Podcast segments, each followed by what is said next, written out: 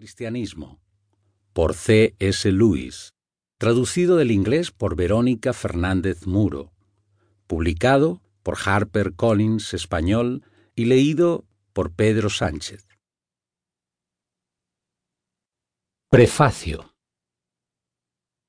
El contenido de este libro fue primero emitido por la radio y después publicado en tres partes separadas.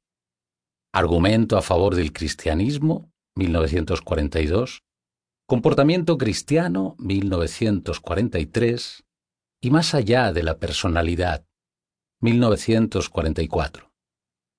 En la versión impresa añadí algunas cosas a lo que había dicho ante los micrófonos, pero aparte de esto dejé el texto más o menos como estaba. Una charla por la radio debe asemejarse tanto como sea posible a una charla auténtica y no a un ensayo leído en voz alta.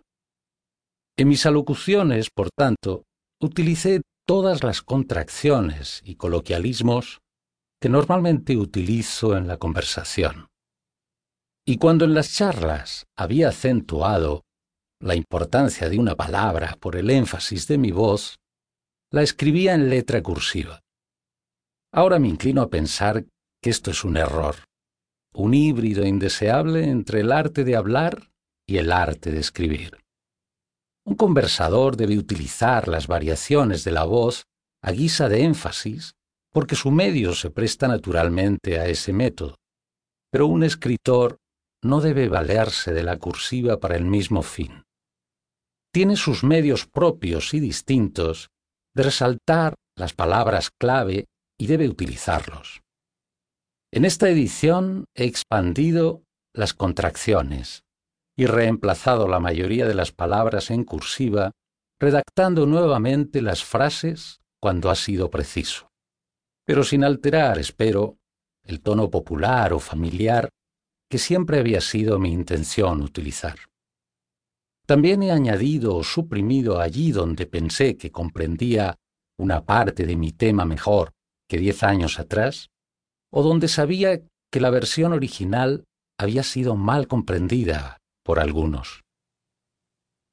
El lector debe quedar advertido de que no ofrezco ayuda alguna a aquellos que dudan entre dos denominaciones cristianas. No seré yo quien le diga si debe convertirse en un anglicano, un católico, un metodista o un presbiteriano.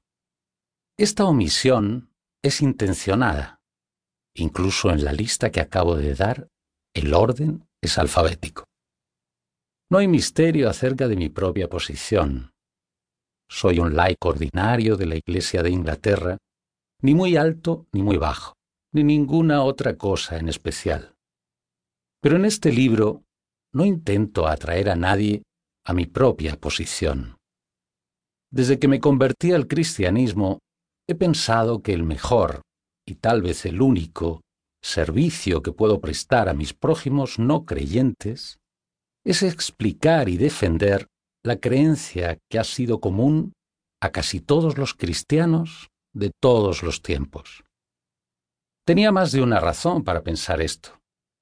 En primer lugar, las cuestiones que separan a los cristianos unos de otros a menudo implican temas de alta teología o incluso de historia eclesiástica que nunca deberían ser tratados salvo por auténticos expertos. Yo habría estado fuera de mi jurisdicción en ese terreno, más necesitado de ayuda que capacitado para ayudar a otros. En segundo lugar, creo que debemos admitir que las discusiones sobre estos disputados temas no tienden en absoluto a traer a un forastero a la congregación cristiana. Mientras hablemos y escribamos sobre ellas, es mucho más probable que lo disuadamos de ingresar en cualquier comunión cristiana que lo atraigamos a la nuestra. Nuestras divisiones jamás deberían ser discutidas, salvo en presencia de aquellos que ya han llegado a creer que hay un solo Dios y que Jesucristo es su único Hijo. Finalmente, tuve la impresión de que tenemos muchos más y más talentosos autores ya dedicados a esos temas controvertidos que a la defensa de lo